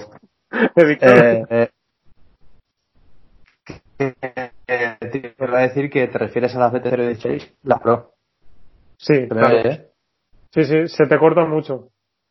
pues lo siento, lo siento mucho. Que eso lo, digo porque de las normales, de las 0.16 normales, he escuchado a mucha gente que ha este que dicen que eran muy malas. No sé, yo no las he llegado a probar. No, yo las, las, Pro, yo para mí es un neumático muy bueno, tío. Para, al menos para el ritmo que yo llevo por la calle, mm. eh, yo tengo más que sobrado. Para mí es un, un equilibrio perfecto entre, entre deportivo y entre, o sea, entre prestaciones y duración. Luego hay gente que dicen que no agarran, que no son suficientes, y otros dicen que tiene más que suficiente, no sé. Yo tengo amigos que no les, que no les gustan, que los han llevado, y tengo otros que van con ellos y van al ritmo de, los otros que van con, con los Sport, eh, los Rosso y todos esos, ¿sabes? Y, y no tienen problemas, o sea que también es lo que dice Rafa, es un poco a gustos, un poco a gustos y las manos que tenga cada uno a unos les parece que tiene poco agarres, poco agarre y a otros les parece que tiene agarre de sobra. Pero yo personalmente para mí, buen neumático. Perdona, perdona una cosa, de, de esa, de las, de la Bridgestone, de la BT016. Sí. Yo es que, claro, los años te van dando algo de experiencia. Y esto que dices, ¿cómo sabes que se coge una rueda que está caliente, que tal, que patina, que no sé si lo notáis vosotros cuando vais encima de la moto? Cuando está caliente, cuando está fría, cuando... Sí. Sí, claro que se en, en esta moto, mm, a lo mejor pensáis que es un poco locura, hago un poquito de, contramanillar en recta. ¿Vale? O sea, yo voy recto con, con la moto y hago un pelín de contramanillar. Y según lo que note yo, claro, es lo de siempre, es el, el feeling que tienes tú que se coge o no se coge a la hora de, girar en, recto. Noto si están las ruedas eh, a temperatura o no. No sé si habéis probado alguna vez hacer eso vosotros. Sí, pero es es, lo que tú decías, es que esto cada uno. Eh, son kilómetros y son sensaciones que, que, tiene uno. Pues yo, por ejemplo, con, con estas, con las, con las que llevo ahora, tardan mucho en, en notar yo que tiene, que tiene temperatura de trabajo las ruedas. En notar feeling, digamos.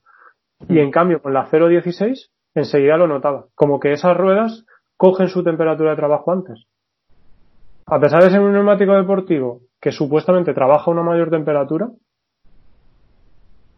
eh, llegan antes a la temperatura de trabajo y se cogen más. No sé, era una sensación que, que me daba a mí.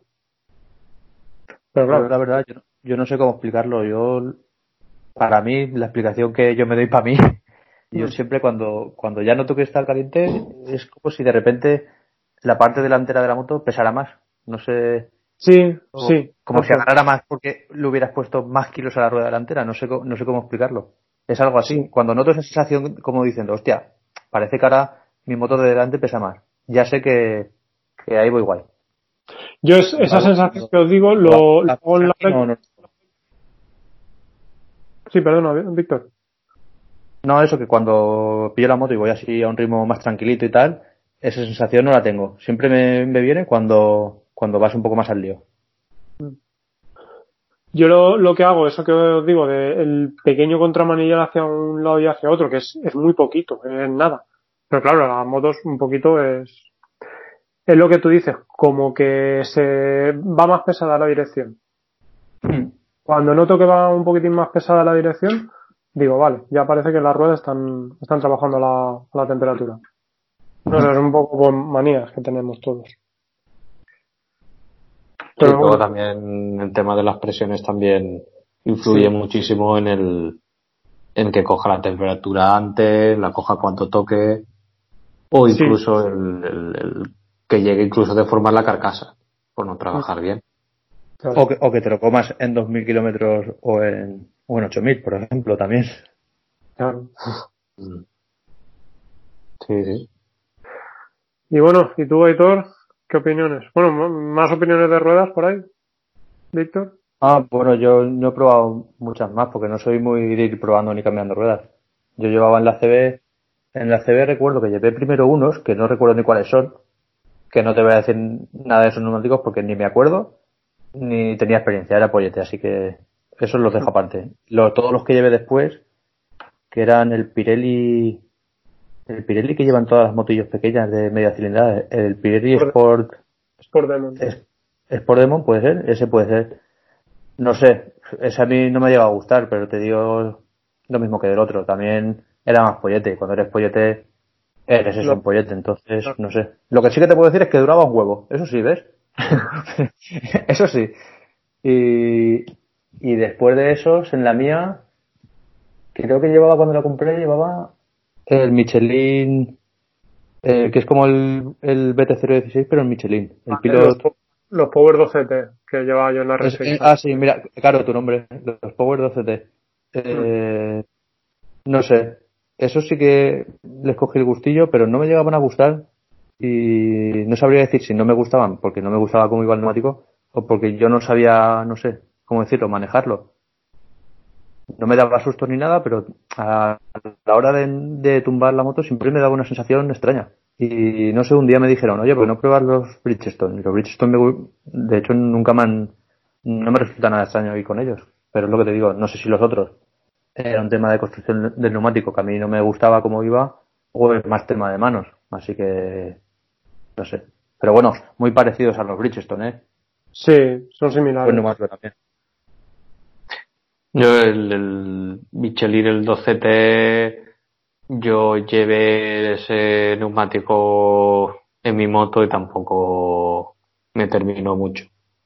La verdad es que yo Michelin no, no le tengo mucho cariño en, en lo que son en motos porque no, no sé, no, igual es eh, por el coco mío, que eso hace mucho, pero no, no, sí, es verdad, cuando, cuando tienes algo y, y no le tienes confianza, por muy bien que vaya, pues no, no, no va a salir bien. Lo que me pasa a mí con los Bridgestone, Te falta esa confianza. sí. Es así, en gran parte de, de- vie- viene todo de, de la cabeza. Y a mí pues no, no, no, no, no podía, con esos neumáticos no podía, que incluso me- los cambié prematuramente porque es que no, no iba a gusto con la moto. Y de ahí le puse los, los Dunlop, los de, los de 211 GP, que vam- vamos encantadísimos con eso, con esa, con esos neumáticos. El neumático hiper deportivo. Eh, comparo, pues sería una cosa como los, los, los Super Corsa, ¿no? De, de, de Pirelli. Se- Sería de- del mismo rango y muy contentos. Tienen, lo que sí que es verdad que la carca, el, el- el neumático trasero tiene, tiene carcasa dura, entonces, eh, trabaja diferente a los normales, pero bueno, trabaja diferente respecto a, a presiones de, de- de trabajo. Yo, con, con la moto, cuando calientan, pues van, la verdad, cogen muy bien y la moto la vuelve muy, muy ligera y muy buen paso por curva y todo. Pero estamos hablando de un neumático hiperdeportivo, muy, pues eso, composición blanda, Mm. aunque realmente dentro de lo blando, o sea, dentro de la gama, yo llevaba M delante y E detrás, ¿vale? Medium y, y endurance, podríamos decir, que es medio y duro, ¿vale? Pues, bueno, venían a, pedían a durarme unos entre 3.000 y 3.500 kilómetros. Los neumáticos estos. es que eso para mí son tres meses. Claro, claro. Y pues de esos, de esos monté dos juegos, que de hecho los tengo para cambiar. Y el próximo que montaré, pues no, no repetiré porque, porque esa medida ya no se hace, la, la 120-180 ya no se hace. Ah, han dejado de fabricarla, ahora 120 y detrás 190 o 200. Entonces estoy mirando a ver de o pasarme a Super Corsa, probarlo Super Corsa porque ese neumático no lo he probado nunca, o mirar dentro de Dunlop una, digamos que sería la misma gama, ¿vale? Que el que yo tengo, pero con otro nombre y otro dibujo, que es que no, no recuerdo ahora cómo se llama. ¿La 213 no es? No, no, no, no, ya no se llama igual pero la, gama es la misma, o sea, el, estaría dentro de la gama de los superdeportivos, pero ya no se llama de 200 OT, se llama de, otra manera y el, y el dibujo lo han cambiado también. Es que no, no recuerdo, lo tenía localizado, pero no, no lo recuerdo ahora. ¿Cómo? es que estoy mirando las Sport Smart, ¿no? Sport Smart. Eh, Sport. Eh, Sport Smart, Sport Smart, Sport Smart puede ser, no lo sé. Sport, Sports Smart 2 y Sport Smart PT. No sé. No, no, no, no, no, ninguno, ninguno de esos. El Sport Smart, el Sport Smart 2 es, de hecho, ese creo que está ya descatalogado, ¿no? Pues Sport Smart MK3, no sé. No, por el Motos y eh, Puede ser el Sport Smart MK3, puede ser. Puede ser. Eh, de, a ver. De hecho, te lo. A ver si, si lo puedo localizar y. Y. Y te lo digo. A ver. Pero era, era ya te digo, un símil del. Era la, la, la misma. La misma, la misma gama, pero han cambiado el nombre. Eh, vale, el Sport Smart TT. Vale. Sería. Vale, por decirlo de, de, una manera, sería la misma gama de neumático, pero no han cambiado el nombre y el dibujo. Es, parecido, pero no es el mismo. Vale. Sí, Entonces, bueno. Estoy. Estoy valorando. Bueno, cuando cuando vuelva a toda la normalidad, ya, ya, veremos. De momento está parado todo. Pues nada, yo, aprovechando el tema de neumáticos, voy a hacer una pregunta, porque vosotros me estáis diciendo que no. ¿Sabes lo que voy a preguntar, Aitor? Dime. a ver qué opina la gente de las mitas. Las mitas, las Turing. ¿Vale? A ver si alguien las ha montado. A ver, Ahí se ríe por ahí. Sí. Yo, yo esas ruedas no, no las he probado y, y, yo conozco a gente que, que las lleva montadas. ¿vale? Las Touring Force son. No lo sé, la, las mitas, la, la gama deportiva. No, no, no, no, eh, no, esta es gama, gama Touring, ¿eh? Gama Touring, vale, yo te hablo de la gama deportiva. Yo conozco gente que, que haya montado Mm. Un chico en un R6R se las montó y se las quitó. Sí. ¿Vale? Y luego, eh, un compañero del, del Club Tamburini se montó las mitas, las estrenó allí, en el circuito, y cuando terminó la tanda quedó súper encantado. Entonces, mm, conclusión, lo que estamos diciendo. Cada uno tiene su su opinión, su opinión y su entonces no sabría decirte. Yo te, yo te puedo contar de lo que de lo que he probado. Pero bueno si hay gente que, nos puede contar experiencia con estas ruedas yo no las conozco pero yo a los colegas que tengo que las han montado eh, como el segundo que tú dices Heitor se las ponen y a la gente le gustan. Y son relativamente baratas. Y dicen que da bastante buen agarre. Así que. Pero, no sé. son las, las Sport. Sí, sí, las Sport, las Sport. Yo las Touring no conozco a nadie que las haya montado. Me imagino que también es una marca relativamente nueva, ¿no? Sí, sí. Pues no sé, habrá que darle un tiempo a que vaya dejando, dándose a conocer y que la peña las vaya montando, a ver. Lo siento, Rafa, no te puedo decir nada. No, no, no, yo, yo sé vuestra opinión. Simplemente era, digo, a ver si alguien me da, me facilita cosas. Luego también hay, hay más marcas, quiero decir, que hay más, más, más mundo detrás de, de, lo que hemos contado. Yo hemos contado lo que conocemos, pero por ejemplo la, las Continental, las Conti Sport Attack, creo que se llaman, son las deportivas de, de Continental. Conozco gente que está también contento con, con esas ruedas. También sé que hay alguno por ahí de mi círculo que, que creo que llevaba a Bor. Eso Las no opinión. Y, y, muy buenas. De las Sabón he oído opiniones muy buenas. Mm. Y no son nada baratos. Ni idea. Yo es que esas las estuve mirando antes de montar las, la Roa 4. La 4. Mm. Y he oído eso de todo de, de, de, opiniones buenas y lo que pasa es que económicamente son, se van, ¿eh? Ya. Yo de, de no. Sé que hay gente que, que conozco que las tiene, pero no, no te puedo decir opinión. Y las Bueno, no está, que está que te, que te comento, sé que van bien. Sé que van bien. Porque he visto gente con ellas y, y, y van bien, ¿no? ¿Sabes? Entonces, nada, por mi parte, Sí, yo creo que vamos a ir cortando, ¿eh? que llevamos hora y media. Yo solo quería decir que el tema de neumáticos es para dejarlo aparte porque Sí, eso, eso. esto cada uno somos de un padre y una madre, incluso vosotros conoceréis a gente que le podrías quitar el neumático, ponerle un aro de madera y no notaría nada. Yo, ¿Sabes? yo, por ejemplo, O sea que eso lo dejamos aparte.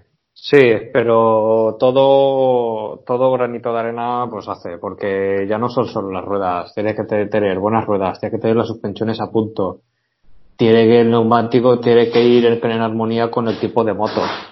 Es un poco todo en general, porque te puedes montar las mejores ruedas del mercado, pero luego llevar las suspensiones que dan pena y, y, y vas Ya, ya como el culo con la moto. Te, entien- te entiendo, pero te pongo un ejemplo. Tengo un amigo que hace unos años se se sacó el carnet y se compró, se pilló la moto y nos vamos un día, eso, a darnos una vuelta, para que él se estrenara un poco la, la moto y eso.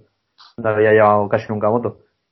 Y nada, al, al rato llegamos al sitio y me dice, tío, no sé, me encuentro incómodo con la moto. Lo típico que te dicen, oye, no sé qué pasa, que no voy bien con la moto. Y vamos a un ritmo medio normal, guay. Y el tío iba detrás todo el rato, ¿vale?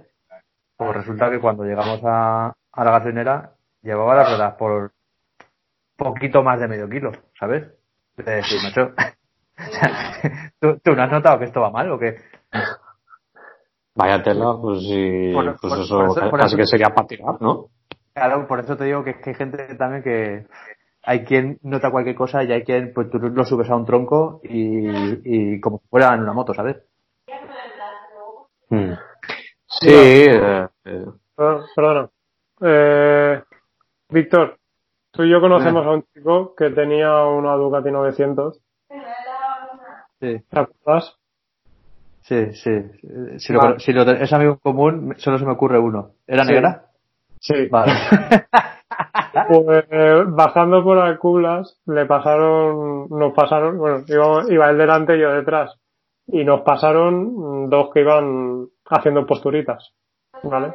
Así sacando rodilla, tal, esto. Vale, pues este bajó marcha, tiró detrás de ellos con dos a caballo. O sea, iba él y la, la mujer. Y se los fundió. Pero así, ¿sabes? Los otros iban sacando rodilla y todo. Y cuando llegamos a, dice, noto la moto rara. Miramos las presiones y la llevaba un kilo y medio. Eh, Yo iba, yo iba ese día Yo No, iba, iba con vosotros. No, somos él y yo solos. No, pues en- entonces no es la única vez eso, ¿eh? ¿Qué? Que entonces no es la única vez que lo ha hecho. Vale, pues eso. Por lo que dice que le das un palo y... Ya. Que- No, es que al final, a ver, no todos los que tienen moto tienen que entender de mecánica. Pero sí que es verdad que un mínimo, un mínimo por seguridad propia, pues sí que es recomendable eh, saber. Sí. Así que nada, sigo, sí. Eh, oye, hoy, oís un jaleo de fondo. Oigo, Sí. oigo jaleo, oigo a personas de fondo. Sí, se oye por ahí. Bueno, pues no sé. No sé. Oye, antes de cortar, es que he encontrado una curiosidad, me, me apetece decirlo, sobre el tema que estamos hablando de los RT y los, y los Winding Riders. Sí. ¿Se me oye? Sí, Sí, sí, sí. sí. te oye. Oye, Ah, vale. Nada. Eh, si no habéis estado muertos los últimos 15 años, Rider, me imagino que sabéis que se refiere a, a los pilotos de motos, a los que van montando en moto, ¿vale? Eso no da lugar a discusión. Pero el término wind, ¿vale? No se sabe seguro si el término wind lo tienen por el, por el viento, por el, claro, vas en la moto y te pega el viento. Tiene otra acepción que es sinuoso, que Sí. podría hacer también referencia al tipo de carreteras que utilizaban este grupo, esta tribu urbana de japoneses con sus motos para ir con ellas por ahí. O también creen que puede ser por, por el, el movimiento que hacían las camisetas que decía Hitor que llevaban, con sus lemas y sus logos de los RT. Mm. El término win también puede hacer referencia a la, a la ondulación que hacían las camisetas al ir por allá a toda leche. Y nada, eso, un poco de etimología del nombre. No, no, no, Está bien, lo desconocía. está bien, está bien. Bueno, ya Bueno, lo mira, que me lo descubristeis vosotros. Yo, y otra, otra cosa que he encontrado por ahí estos días.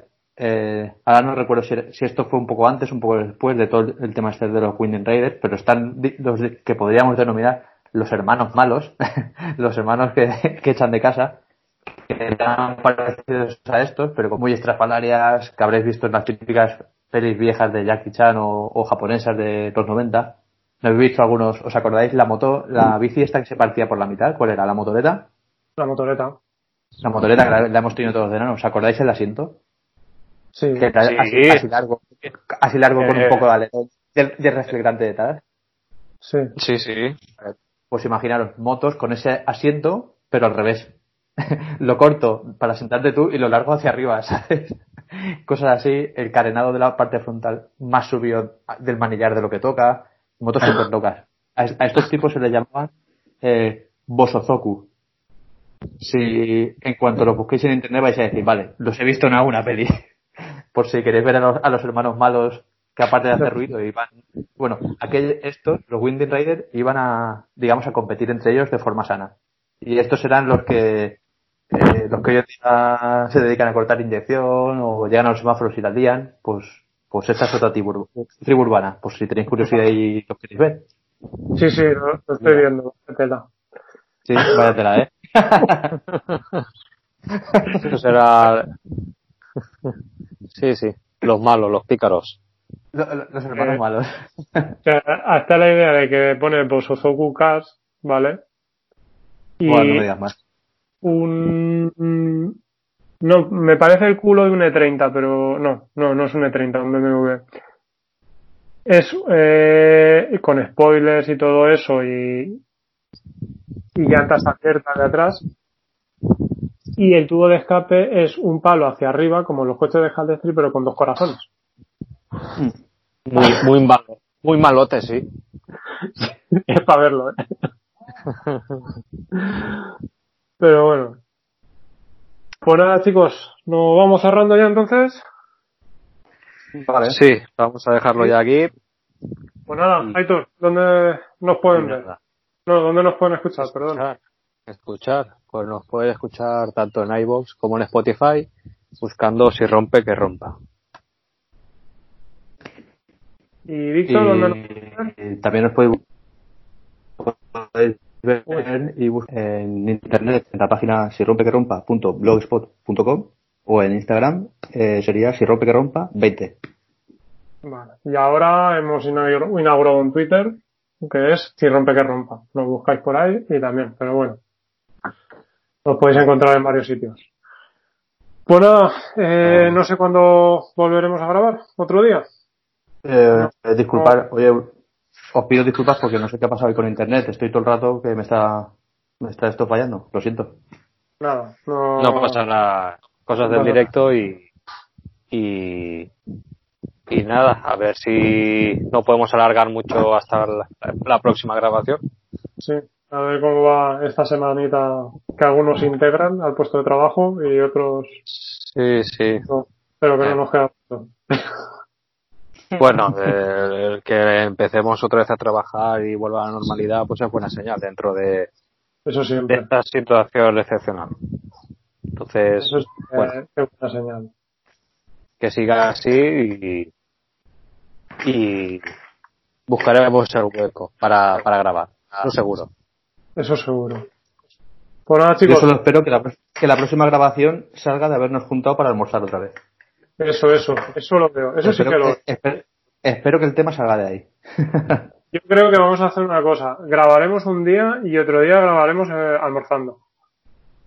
Uf, ¿Vale? ¿Os parece? se puede intentar, lo que pasa que el sonido de fondo no sé yo si nos permitirá, Da pero igual. Aunque hagamos un audio corto de 20 minutos o de 15, simplemente decir, estamos almorzando por fin.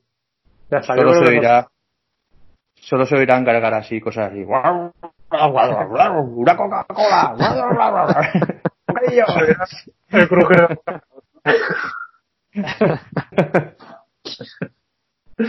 Pamplona, ¿no? Bueno, nada, muchachos. Eh, eh, vamos hablando, ¿vale? perfecto, Nada, un saludo. chicos. Cuidaros y, y un saludo. Venga, hasta luego. Hasta luego. Hasta luego.